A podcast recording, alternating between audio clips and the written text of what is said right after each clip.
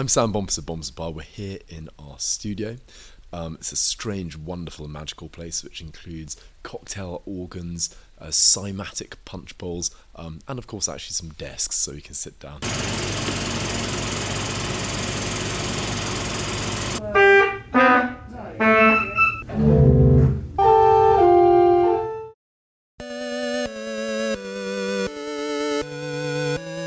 So Harry and I have known each other for 20 years. Uh, we met when we were at school. We decided to just start a company together because we wanted to do something fun on the weekend. And that was going to be a jelly company. So many jellies. Um, but we're always hungry to push our creativity and experiment with new things. So it started, went from jelly, and then we went into full catering, then we went into full architecture and experience design, and now we just want to do everything. The most important thing being to basically make really happy memories for people. Now we just call ourselves experienced designers. So that doesn't matter whether we're creating a. The most important thing is you leave with a really cool experience.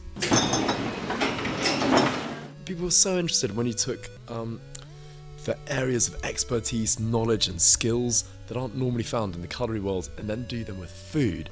What else could we do? And over the years, that's been physics, magic, engineering, and bringing all of the things that they know how to do into the realm of food drink, hopefully give people a brilliant time. So the way that we work creatively here is is um, we try and encourage everyone to have a, um, a great cultural repertoire. So to go out to a lot of events, to meet lots of people, um, and actually, if there's anyone whose work that we see who we think is interesting, we normally invite them along. We bribe them. We say, "Look, we'll cook you. We'll cook you lunch. We just think you're fascinating.